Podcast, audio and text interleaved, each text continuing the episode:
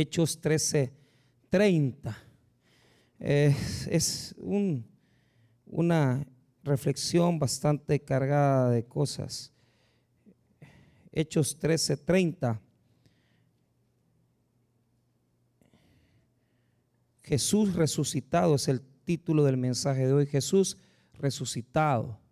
Ese es el, el, tema que vamos a estar desarrollando. Hechos 13:30.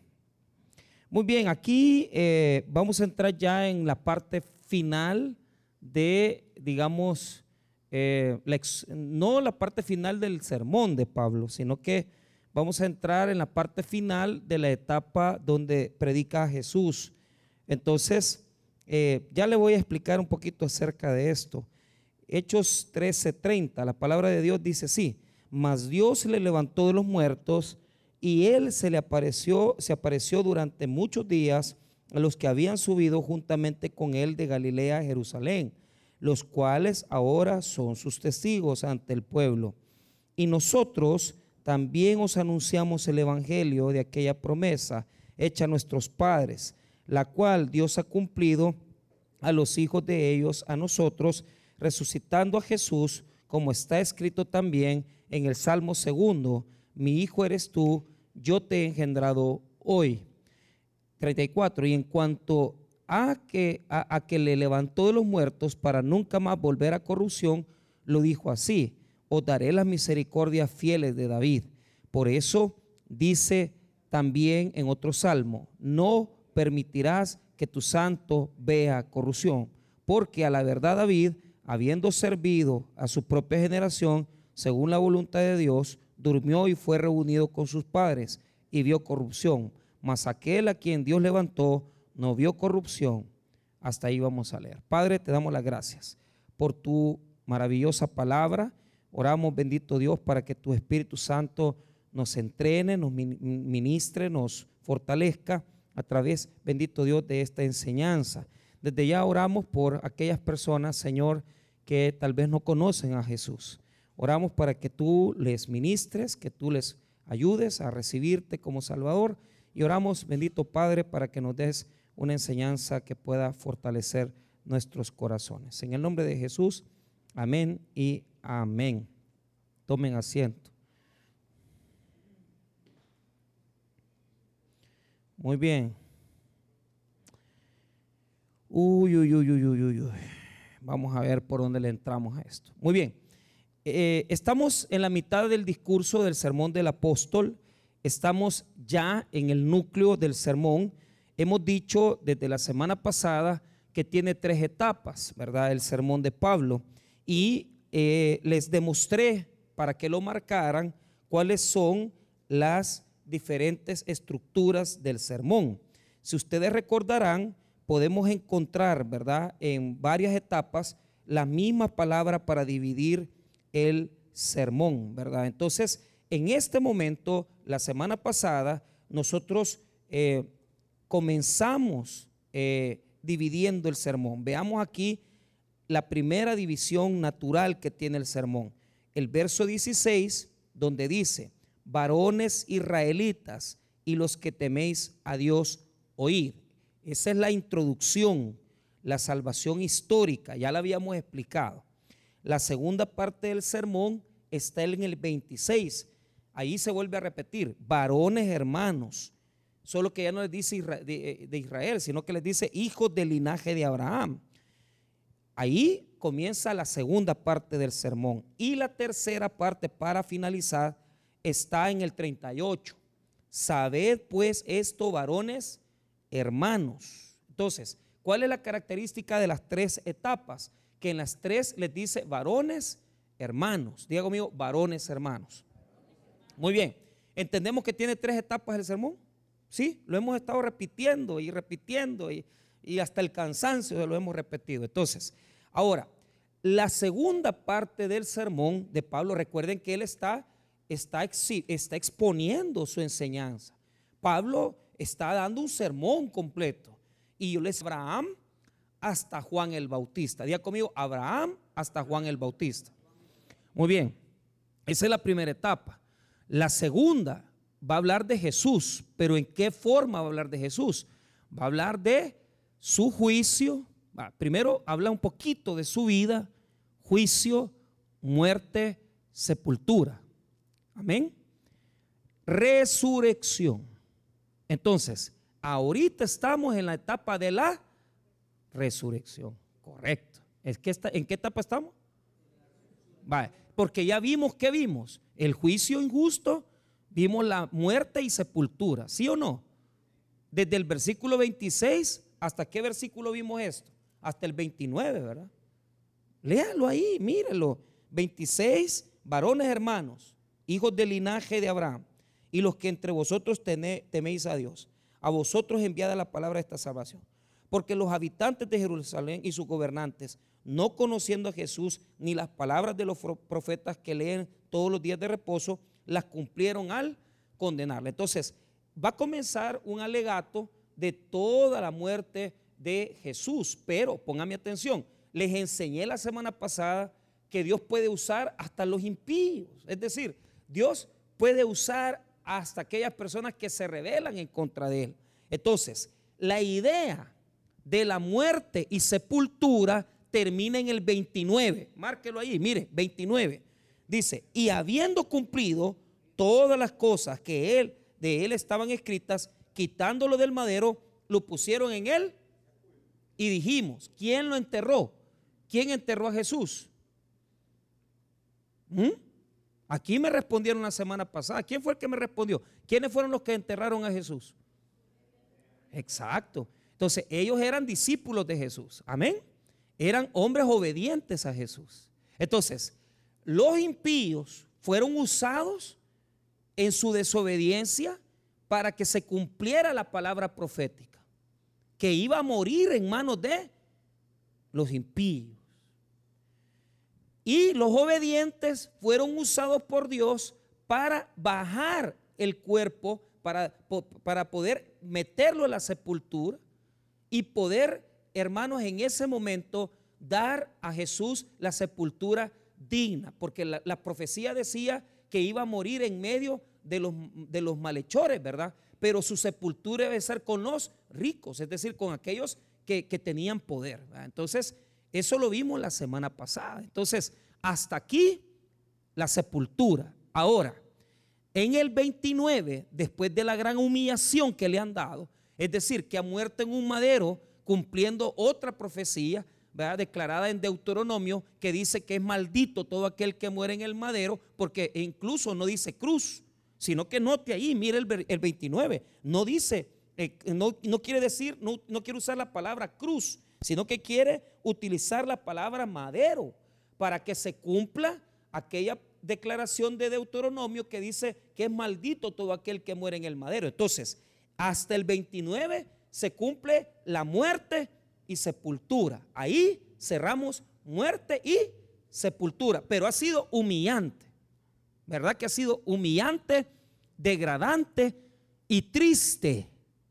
Entonces, si, si Pablo está predicando a un Mesías, está predicando a Jesucristo y está contando que ha sido muerto, entonces hasta aquí los tiene impresionados. ¿Por qué razón? Porque porque ellos estaban esperando que les hablara de un Mesías reinante, un Mesías poderoso, y hasta ahorita Pablo lo único que les ha contado es de la injusticia que ha hecho Israel, ¿verdad? Y los gobernantes, ¿verdad? Con Jesucristo. Entonces, ahora, desde el verso 30 en adelante, hasta el verso número 37, él va a hablar de la resurrección y de los eventos de la resurrección. Entonces, aquel Jesús que murió humillantemente, aquel Jesús que fue degradado a lo sumo, aquel Jesús que tuvo que venir y entrar en el lodo cenagoso del pecado y limpiedad del hombre, ahora va a ser exaltado a través de la resurrección que le va a dar su Padre después de ser resucitado después de haber estado enterrado en la sepultura tres, días. Es decir, va a resucitar al tercer día. Por eso es importante que usted entienda que a Jesús no solamente se le tiene que predicar en el madero, ni solo tener símbolos del madero. A Jesús hay que predicarlo resucitado y vivo, porque si no se predica las etapas, muerte, sepultura y resurrección, no está completa la acción salvífica de Dios en Jesucristo. Ahora, desde el verso 30 vamos a analizar y vamos a tocar los versículos que tienen que ver con la resurrección eminente y prominente del Señor Jesucristo. Muy bien, en el verso número 30 va a declarar la exaltación, es decir, ya nos dijo que fue humillado, humillado en el proceso, que fue bajado del madero, que ya sabemos nosotros que fue José de Arimatea y Nicodemo en el 29. Ahora, mire el 30. Mas Dios le levantó de los muertos. Diga conmigo poder. O sea, ¿qué poder hay en el verso 30? Porque ahí está resumida nuestra fe. Nuestra fe se basa en la adoración y la exaltación de un Dios resucitado, de Jesucristo, que venció la muerte. Entonces, cuando dice que Dios lo levantó de los muertos, usted tiene que entender que así como Dios tuvo un gran poder para crear todo lo que usted ve, cuando, cuando dice el, Génesis, ah, creó Dios los cielos y la tierra. Imagínense el poder que usó Dios para poder crear. De la misma manera, hubo un poder para resucitar a Jesús. Entonces, claro, en muchos textos usted va a notar que dice que el Espíritu Santo, a través del Espíritu Santo lo resucitó. Otros textos dicen que solo Dios lo, lo, resucitó, que solo el Padre lo resucitó. Y en otros textos va a decir que Jesús mismo resucitó. Entonces, las tres connotaciones son igual de poderosas, porque para vencer la muerte nadie la ha podido vencer, hermano. Por lo tanto, el verso 30, después de ir en decadencia, después de decirnos que ha ido en un proceso judicial, después de decirnos que está en el madero en condición de maldición, en el verso 30 hay un poder divino que nos declara Dios que a través de su poderosa obra fue resucitado Jesucristo. Hay un cambio, hay una transición del verso 29 al 30, hay un cambio poderoso, porque en el 29 hay muerte, pero en el 30 hay vida.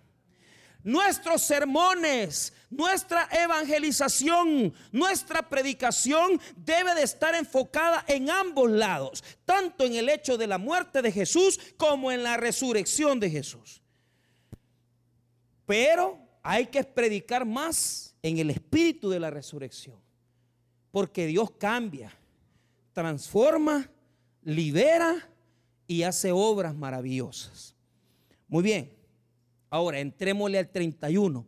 Los acontecimientos que se suscitaron después de Jesús haber resucitado. 31. Veamos, se dividen en tres categorías de teología. Tres divisiones poderosas. Primero, hay que tener cuidado, porque el 31 va a hacer un énfasis. Y note usted, solo lee el 31, así por encima. Y él se apareció durante muchos días a los que habían subido juntamente con él de Galilea a Jerusalén, los cuales ahora son sus testigos. Entonces, ahí hay tres puntos teológicos. Primero, resurrección. Segundo, apariciones. Y tercero, testigos. Primero, resurrección. Segundo, apariciones. Y tercero, testigos. ¿Por qué es importante? Si usted nota, leyéndole una forma fácil, superficial, usted se da cuenta que el verso 31 hace un énfasis en el hecho de que Jesús se apareció en varias ocasiones. Muy bien, pero note esto, porque quiero que usted vea las tres partes. primero, hay una resurrección, hay una aparición, hay apariciones y por último hay testigos. Entonces, explico. Mire, la acción de la resurrección tiene, digamos, varias, digamos, connotaciones. Primero, digamos, hablemos de los símbolos de la resurrección. Primero, primero, la tumba vacía. Día conmigo la tumba vacía. O sea, para que la tumba esté vacía, tuvo que haber una acción de Dios ahí. ¿Por qué? Porque la piedra fue movida. Esa es otra acción que se dio en la resurrección. Es decir, el sepulcro vacío era una evidencia. La piedra que se había movido fue otra evidencia. ¿Por qué razón? Porque esa piedra era pesada y había un sello romano que la marcaba para que nadie la tocara. Entonces, las personas piensan que le fue movida la piedra a Jesús para que Jesús saliera de la tumba. Error. Los textos de los evangelios dicen que los ángeles se manifestaron en ese momento, que los ángeles habían movido la piedra, pero el objetivo de mover la piedra no era que Jesús saliera, Jesús ya había salido, señores. Jesús ya había resucitado. El objetivo de los ángeles es que la gente viera que adentro no hay nada, que no había nada. Ahora, tenemos la tumba vacía, la piedra ha sido movida. Tercero, la guardia, la guardia romana que había sido puesta. Los evangelios nos dicen que para seguridad, para que los discípulos no se robaran el cuerpo, pusieron la guardia romana a cuidar la tumba de Jesús. Entonces, tampoco hay connotación de que los discípulos hayan robado. ¿Por qué? Porque la guardia romana fue hablar con los grandes, ¿verdad? religiosos del tiempo y le, y le dijeron, mire, nos ha pasado esta situación, vea lo que sucedió, vaya rápido a Mateo capítulo número 27.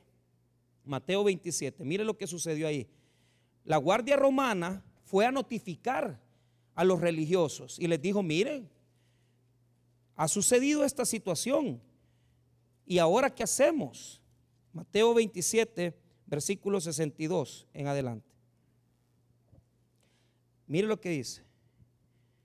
Si usted nota, hay un énfasis en mostrarnos que Jesús fue sepultado y que fue la tumba fue cuidada también por la guardia. Mire 62. Al día siguiente, que es después de la preparación, se reunieron los principales sacerdotes y los fariseos ante Pilato, diciendo, Señor, nos acordamos que aquel engañador dijo, viviendo aún, después de tres días resucitaré.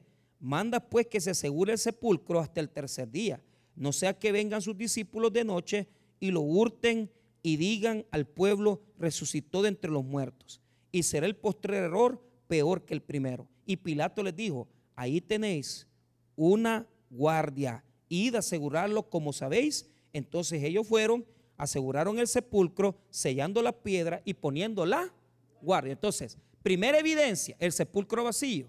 Segunda evidencia, la piedra movida y el sello roto. Tercera evidencia, la guardia romana.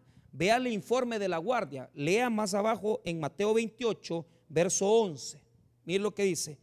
Mientras ellas iban, mire lo que dice, 28.11. Mientras ellas iban, he aquí unos de la guardia fueron a la ciudad y dieron aviso a los principales sacerdotes de todas las cosas que habían acontecido. Y reunidos con los ancianos y habido consejo, dieron mucho dinero a los soldados, diciendo, decid vosotros, sus discípulos vinieron de noche y lo hurtaron, estando nosotros dormidos. 14. Y si esto lo, oye el, lo oyera el gobernador, nosotros le persuadiremos y os pondremos a salvo. Y ellos tomando el dinero, hicieron como se les había instruido. Este dicho se ha divulgado entre los judíos hasta el día de... Ahora, ¿qué es lo que está sucediendo? ¿Cómo vas a creer que le vas a decir a los soldados romanos? Mira, si te preguntan, las autoridades digan que vinieron los discípulos de este que estaban sepultados y que ellos se robaron el cuerpo. ¿Y cómo? Si ellos estaban dormidos, no se pudieron haber dado cuenta. Si, si, ellos se dan cuenta que los discípulos hubieran ido a sacar el cadáver, lo que hubiera pasado es que los hubieran asesinado. Entonces, esta postura de la guardia es totalmente una falacia, porque las autoridades sobornaron a los, sobornaron a los soldados para que dijeran que había sido el robado el cuerpo y el cuerpo no había sido robado. ¿Y cuál era la coartada que tenían que usar? Estábamos dormidos cuando vinieron a robárselo. ¿Y cómo te fijas? No estabas dormido y roncando, pues. ¿Ah? Estaban dormidos. ¿Y cómo iban a fijar que los discípulos iban a venir a sacar el cadáver? No podían haberlo hecho así. Entonces, tenemos el sepulcro vacío, la piedra que ha sido movida, el sello que ha sido roto y la guardia que son también testigos de la resurrección. Ahora, Ponga atención en esto. Las apariciones es la evidencia más concreta de la resurrección. Entonces, ponga atención. El evento de la resurrección los componen los cuatro elementos. La tumba vacía, la piedra movida, la guardia que ha sido sobornada y las apariciones. Porque si no se hubiera aparecido, no pueden decir que está resucitado y vivo. Entonces, fíjese que hay mucha gente que esto no lo sabe ni se los han contado, hermano. O sea, porque para resurrección, sí, la resurrección tiene cuatro etapas. Tiene cuatro evidencias. Tiene cuatro elementos de evidencia que me demuestran que Cristo ha resucitado. Que no pudieron haberle robado el cuerpo. Que no pudieron haber venido los discípulos a sacar el cadáver que no pudieron haber venido a mover la piedra, y mucho menos, hermano, mucho menos, que es una alucinación, diga conmigo una alucinación. ¿Por qué? Si uno hubiera visto a Cristo resucitado, puede ser mentira. ¿Sí o no? Si a mí me dice usted, fíjese que ayer vi a un hermano que se ha muerto, ahí me vino a aruñar, a jalar las patas. Yo voy a dudar de eso. Si usted me dice a mí, fíjese que vi a mi pariente y, vino a visitarme, yo digo que usted está drogado o bolo. Uno. Si son dos, los dos están tomados. Si fueran cuatro, los cuatro son bolos. O quizás de la misma fumaron. Y vieron al mismo espíritu venir. Pero ese es el problema de la resurrección. Diga conmigo el problema de resurrección. Jesús no se le apareció a uno. No se le apareció a dos. Se le apareció a cientos de personas. En 40 días consecutivos. En diferentes momentos y diferentes lugares. ¿Qué quiere decir eso? Que Jesús habló, comió, se comunicó cuando venció la muerte. Es decir, cuando Jesús resucitó, no resucitó como un espíritu fantasmagórico, no resucitó como un ser que estaba en el más allá. Cuando Jesús resucitó, se le apareció a los discípulos, se le apareció a diferentes personas en 40 días consecutivos. Por lo tanto, la resurrección no es una farsa, sino que la resurrección es una verdad testificada por muchos testigos que vieron a Jesús resucitado. Usted no cree en un Diosito que está ahí crucificado. Usted no cree en un crucifijo. Usted cree en un Dios que venció la muerte. 40 días se le apareció a cantidad de personas. Oiga, Hechos 1, versículo número. Lo vamos a testificar ahí, 1.3. 40 días estuvo manifestándose, enseñándoles cosas. Hechos 1.3. A quienes también después de haber padecido, se presentó, mira lo que dice Hechos 1.3, se presentó vivo con muchas pruebas indubitables, apareciéndoseles durante 40 días y hablándoles acerca del reino de qué. Entonces, cuando usted lee ese versículo de hecho, usted tiene que tener cuidado. Diga conmigo, tenga cuidado. O sea, léalo con cuidado. Porque si el versículo le está diciendo que se le apareció, quiere decir que no es a uno solo, son un montón de gente que se le apareció. Por lo tanto, la verdad de la resurrección es una condición irrefutable. Yo, que me he sentado a escuchar a los teólogos por muchos años, ellos ya no creen en esto. Pero ¿cómo vas a negar que Jesús se apareció a los discípulos? Está bueno que hubiera sido un grupo de cuatro, un día, 40 días. Y mire lo que dice, vivo dice, con pruebas indubitables apareciéndoles. Mire, la palabra griega faneró. Faneró no es una palabra de que se me apareció un espíritu, que se me apareció un ser espiritual. Faneró es cuando se te aparece alguien vivo en griego. Fanero, manifestación directa de Jesús. No es teofanía tampoco espiritual. Hay una vimos una clarividencia, una visión. ¿Qué visión? Jesús comió con sus discípulos, señores. Niegue eso, pues. Ahora, vuelva a leer conmigo Hechos 13. Lea conmigo Hechos 13. Y mire, vuelva a leer el verso 31. Y él, Hechos 13, por, eso hay un énfasis, diga conmigo, énfasis, en mostrarnos las apariciones de Jesús vivo. Mira lo que dice 31. Y él se apareció durante muchos días, dice, a los que habían subido juntamente con él de Galilea a Jerusalén, a los cuales, los cuales ahora son testigos, sus testigos ante el pueblo. ¿Por qué nos dice eso el versículo? Para demostrarnos que la resurrección es una verdad. Es una verdad. No, no estamos hablando teología. Estamos hablando de un hecho real, importante, relevante, porque es lo que hace nuestra fe diferente. Es que hermano, mire, crea lo que quiera creer.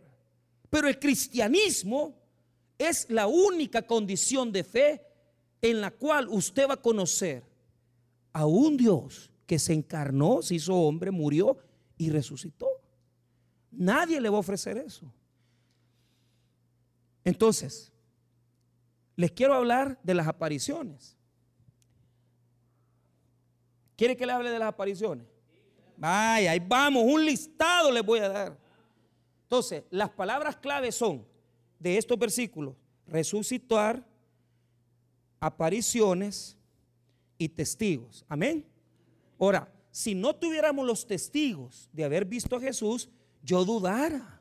Yo diría, no, hombre, si Jesús, no, se apareció, quizá alguien no murió.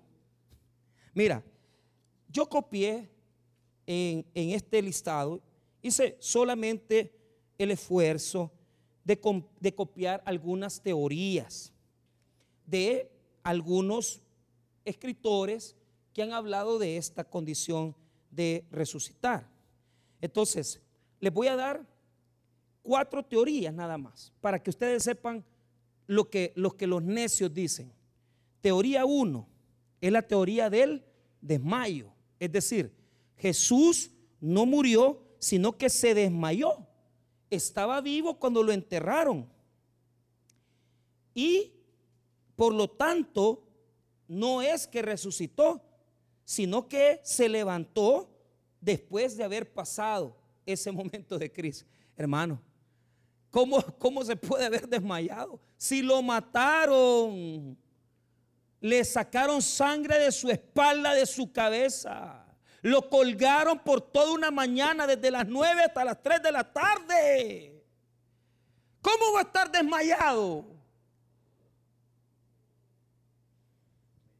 Teoría del robo. Teoría del robo. Dice que los discípulos robaron. No es lo que los acabamos de demostrar, pues. ¿Cómo, cómo los discípulos? ¿Qué, ¿Qué, dicen los evangelios de los discípulos? Los discípulos estaban así. Ya nos van a venir a jalar a nosotros también, decían. ¿Y qué andaban haciendo? Escondidos, diga conmigo, escondidos. ¿Cómo iban a irse a robar el cadáver? Cobardes, las mujeres sí que tienen ovario. Porque ellas sí fueron a ver el, el sepulcro sin miedo. Pero los apóstoles, ay, ay, ay, escondidos en el aposento alto, hasta que se les apareció Jesús y les dio el Espíritu Santo. Y ahí así hicieron varones. Cobardes, huyeron, dejaron solo al Señor, le dieron la espalda a Jesús. ¿Quién no haría eso? No es lo que hacemos nosotros, pues, negarlo, rechazarlo, pisotearlo. Hacemos con Jesús lo que nos ronca la gana. Lo dejamos cuando queremos, lo adoramos cuando lo necesitamos. Somos igual.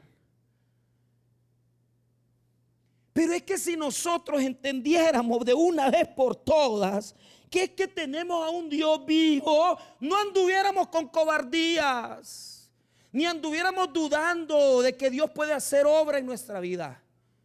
Porque Dios es poderoso, Jesucristo es poderoso con ese mismo poder que venció la muerte, puede sanar, restaurar, bendecir, liberar, prosperar y exaltar al hombre. Si Él lo quiere así. ¿Cómo van a ver? Se desmayó, se lo robaron. Tercera, la teoría de la alucinación. ¿Y cómo, cómo van a alucinar? Todos los testigos de la resurrección. ¿Cómo? No pueden alucinar. Esto, estas posturas yo las saqué de, ese libro bonito de evidencias que, eh, de evidencias que merecen un veredicto de, yo, de Josh McDowell, creo que se, lo escribió. Es un libro viejo, hermano. Viejo, amarillo. Ahí lo voy a traer, le voy a comprar nuevos para que lo compren. Porque ese libro hay que tenerlo para que cuando a usted le pregunten, usted sepa qué contestar. Ese libro hay que tenerlo. Yo por eso nunca lo he votado. He, estado tentado de, quererlo votar. Porque yo digo, este libro ya muy viejo. Pero fíjese que me pasa que cada año que voy a predicar en Semana Santa, ese libro me saca de agua, fíjese. Porque, porque resume las posturas teológicas. Se llama Evidencias que merecen un veredicto y, se los voy a traer y ahí lo compra, se los voy a dar barato para que no, le voy a ganar más que solo un dólar. ¿ah? Porque me puede venir la gasolina. ¿Qué creen que es choto? No, hombre, aquí no está Will Salgado. Pero mire, lo compran y lo guardan y lo leen y se van a dar cuenta que es una belleza. Porque hay una edición nueva. Ok, otra teoría, que fue la tumba equivocada. Entonces, al contrario, los evangelios dicen claramente que las mujeres vieron donde metieron y, sepultaron a Jesús. Entonces, equivocarse, errar, no estaba en ese pensamiento de ellos. Entonces, podemos pasar aquí hablando de todas las teorías, pero quiero hacer un pequeño listado de las apariciones de Jesús. Rápido. He sacado 15, 15 diferentes apariciones manifiestas de Jesús. Jesús se apareció resucitado. Primero, a María Magdalena. Solo voy a ir citando los textos, no los vaya a buscar porque no terminaríamos hoy. Juan 20, 14. Marcos 16, 9. Después Jesús se manifestó a las mujeres que volvieron a la tumba. Mateo 28, versos 9 y 10 se manifestó a Pedro más tarde en el día, Lucas 24, 34 y 1 de Corintios 15, 5.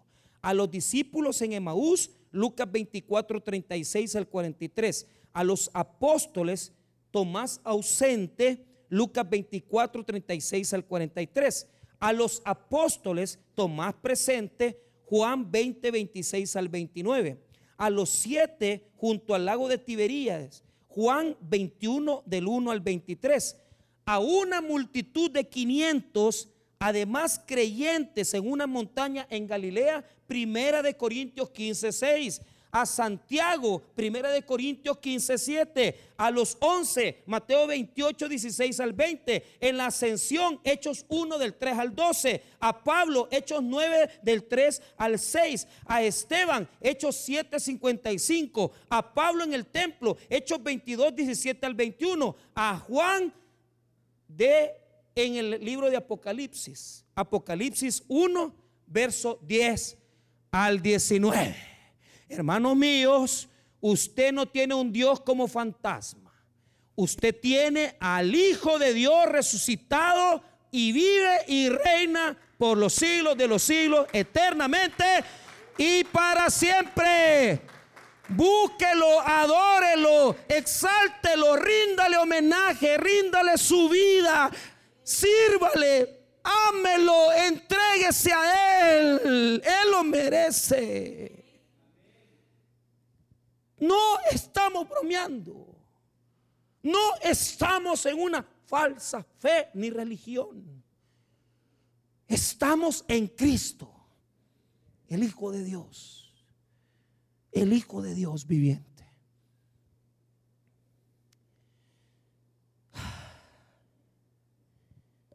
Qué tremendo. Y después de haber resumido esto,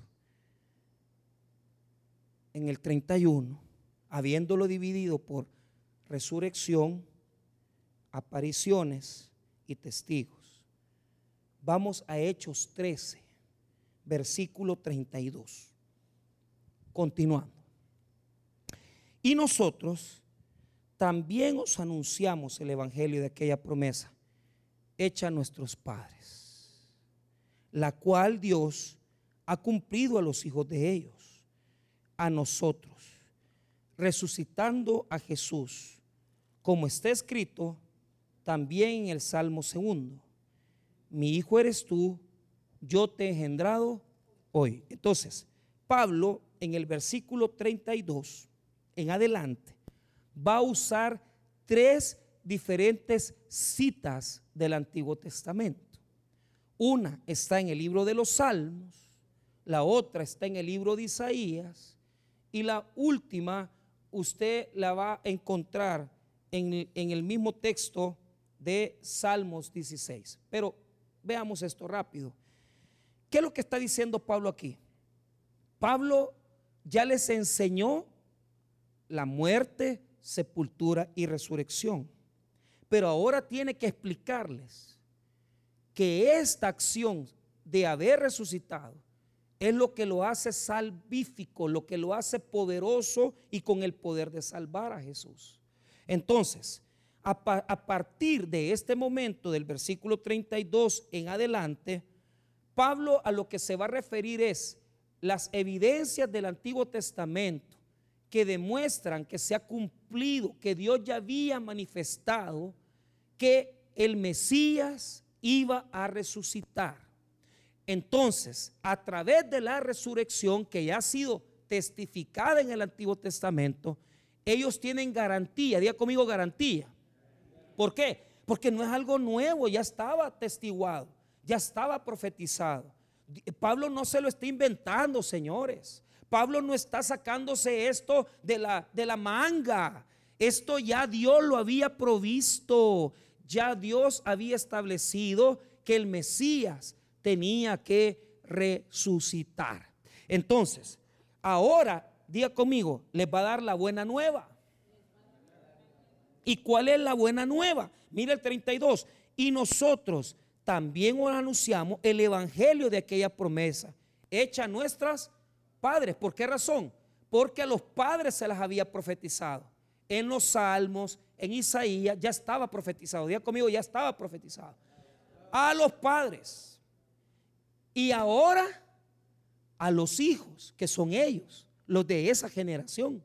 Entonces, lo que estaba profetizado a los padres se está cumpliendo en los hijos, que en este caso es Pablo y la generación de Pablo.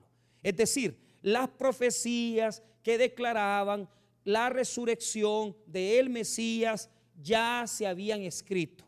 Y por lo tanto la generación de Pablo iban a verlo con sus propios ojos. Ahora, note lo siguiente. El 33 dice así, la cual Dios ha cumplido a los hijos de ellos, a nosotros, resucitando a Jesús. Muy bien, aquí aparece el nombre de Jesús. Esta palabra es una acción donde Pablo está recalcando la acción de Dios en Jesucristo.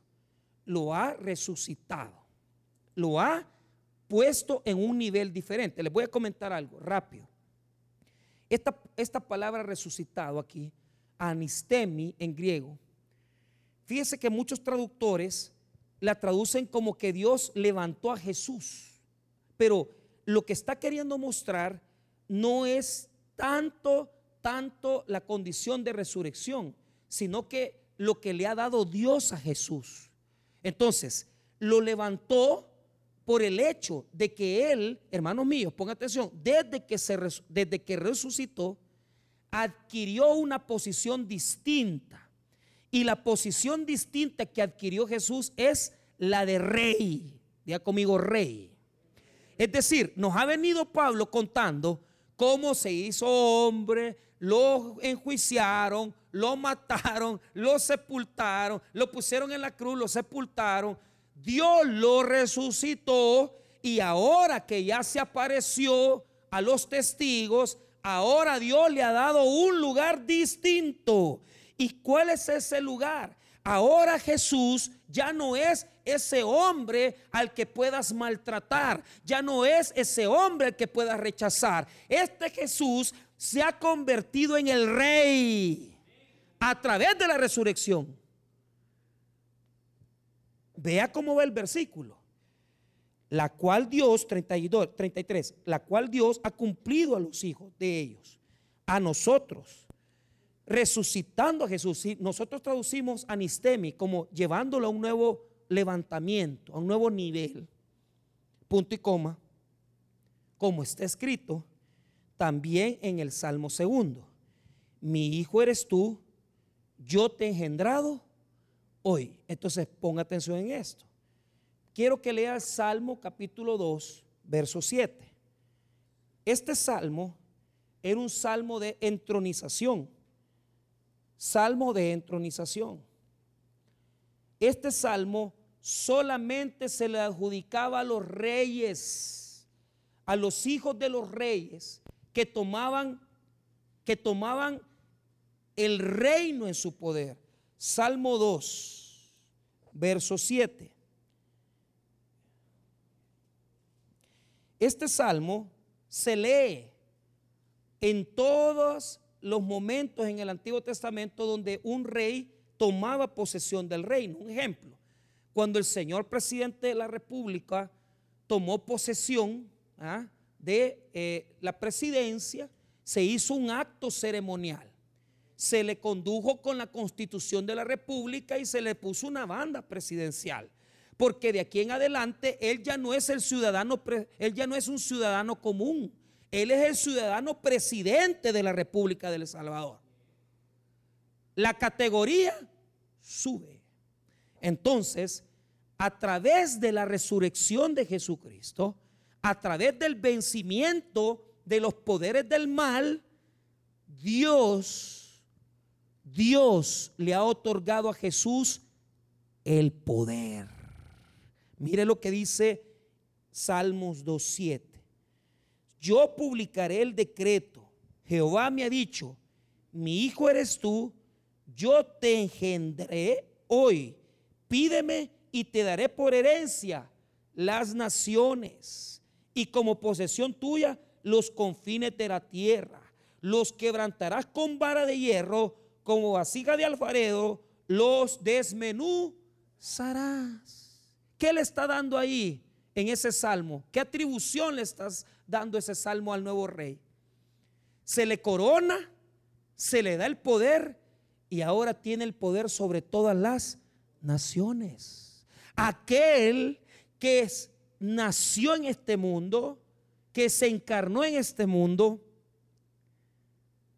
que nadie le hizo caso, que nadie le puso atención, ya no es un carpintero, ya no es el judío de aquel primer, del, del siglo I, ¿verdad? De Palestina, al que puedan ver como algo efímero o insignificante. Jesús es rey. Él se lo ganó. Él se lo ganó a través de su sacrificio. No rechaces al rey. Porque este salmo se leía a todo aquel que tomaba posesión. Pero en este caso se le adjudica a Jesucristo y no solamente lo va a ocupar Hechos, lo va a ocupar también Hebreos y se le va a adjudicar a Jesús. Porque la posición de Jesús ya no es igual que la de antes. Ahora, aquí hay una cuestión. Esta palabra, vea lo que dice el 7, Salmo 2.7. Yo publicaré el decreto. Jehová me ha dicho, mi hijo eres tú, yo te engendré hoy. Jesús es hijo de Dios. Jesús es hijo de Dios. Pero este versículo dice, yo te engendré como que nació ahí. Este, ahí, ahí es donde tenemos que tener cuidado. ¿Por qué? Porque lo que está tomando Pablo es un ejemplo en el Salmo. No está diciendo que Dios dio a luz o engendró a Jesucristo. ¿Por qué? Porque Jesucristo es eterno. Jesús ya existía antes de la creación del mundo. Jesús antes de nacer ya era. Antes de estar en el vientre de María, Jesús ya existía. Por lo tanto, lo que ganó a través de la muerte no es nada más y nada menos, hermano, que el ser el rey. Porque murió y resucitó, derecho legítimo.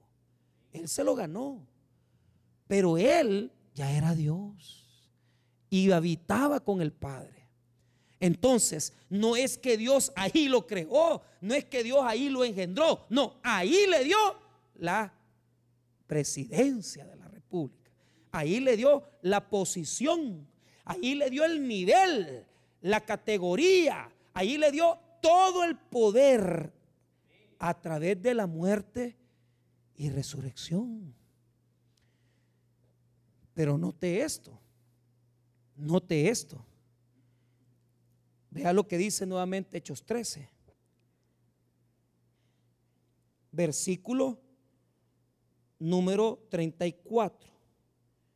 Vuelvo a decirles, no es que Él lo engendró, no, le está usando el texto bíblico para mostrar la nueva posición. Voy a leer a F.F. F. Bruce, que es un gran teólogo. Lo que está diciendo el texto es que Jesús está cumpliendo toda la misión terrenal que Dios le otorgó, incluyendo su nacimiento, muerte y resurrección. La cita misma no habla específicamente de la resurrección, de la muerte del Hijo, pero sí habla de la entronización del Hijo y los versículos siguientes demuestran que Dios le ha dado todo su gobierno. Entonces, si bien es cierto, el Salmo no está hablando de resurrección, porque ya nos dijo que resucitó, ya lo estudiamos. Estudiamos que se le apareció, estudiamos que Él se apareció ante muchos y que son sus testigos. Eso ya está dicho. Lo que no estaba dicho es que a través de la resurrección Dios lo entronó como rey del universo. Por lo tanto, el versículo 33 nos demuestra que Jesús le fue otorgado una dignidad magnífica, excelsa, alta, grande ante la humanidad completa. Él es rey y se lo ha ganado. Ahora, ahora sí va a hablar de esa acción de resurrección. Mire el 34. Y en cuanto a que levantó, a que le levantó de los muertos, para nunca más volver a corrupción, lo dijo así. Os daré las misericordias fieles de David. Ese es Isaías 55, 3. Pero ponga atención, este versículo es de transición, ya, ya termino ahorita. Es un versículo de transición. La explicación de esta fidelidad de David está en el verso 35. Es decir, Isaías 55.3 lo va a explicar con el siguiente versículo. Ponga atención en el verso 35. Por eso dice también en otro salmo, no permitirás que tu santo vea corrupción. Entonces, ¿qué, ¿a qué se está refiriendo? Que a través de la resurrección de Jesús nunca más verá la muerte. Nunca más verá la muerte. Jesús, habiendo resucitado, no morirá jamás. No conocerá la corrupción. Pero ponga atención, ¿por qué se lo digo? Porque en el catecismo católico ellos lo interpretan de otra forma diferente. Y se lo voy a leer. Estoy en el catecismo de la Iglesia Católica, en el numeral 627. Dice, no dejarás que tu santo vea la corrupción. Escuche lo que dice. La muerte de Cristo fue una verdadera muerte en cuanto que puso fin a su existencia humana y terrenal. Pero a causa de la unión que la persona del Hijo conservó con su cuerpo, esto no fue un despojo mortal como los demás, porque no era posible que la muerte lo dominase. Y por eso la virtud divina preservó de la corrupción al cuerpo de Cristo. Esto lo dijo Santo Tomás de Aquino y citan los textos donde Santo Tomás lo declaró. De Cristo se puede decir a la vez, fue arrancado de la tierra de los vivos, y mi carne reposará en la esperanza de que no abandonarás mi alma en la mansión de los muertos, ni permitirás que tu santo experimente la corrupción. Entonces, el catolicismo romano se establece en su doctrina que como Jesús era divino y hombre, en el momento en que fue sepultado, el cuerpo no se corrompió en las horas siguientes de su muerte, porque la parte divina de Jesús preservó el cuerpo de Jesús. Ojo, eso no dice ese versículo, o dice sí ese versículo. ¿Qué es lo que está diciendo el versículo? Que Jesús no morirá jamás, nunca más. No está diciendo que no se va a descomponer. Si usted quiere hacer teología de eso, yo quiero decirle algo. Si Jesús nos salvó de la muerte, nos salvó completamente de la muerte. ¿Y cómo nos salvó? Él experimentó la muerte también, completa y totalmente como nosotros la experimentamos. En otras palabras, el cuerpo de Cristo tuvo que pasar por las etapas normales.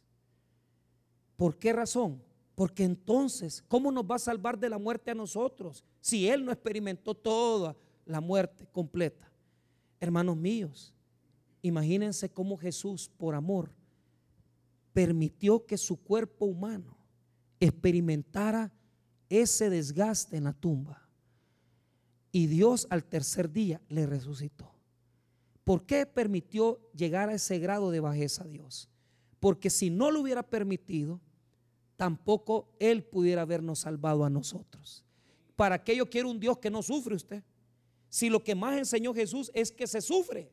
Y lo que más hizo Jesús es sufrir por nosotros. Y lo que experimentó en la tumba es la muerte.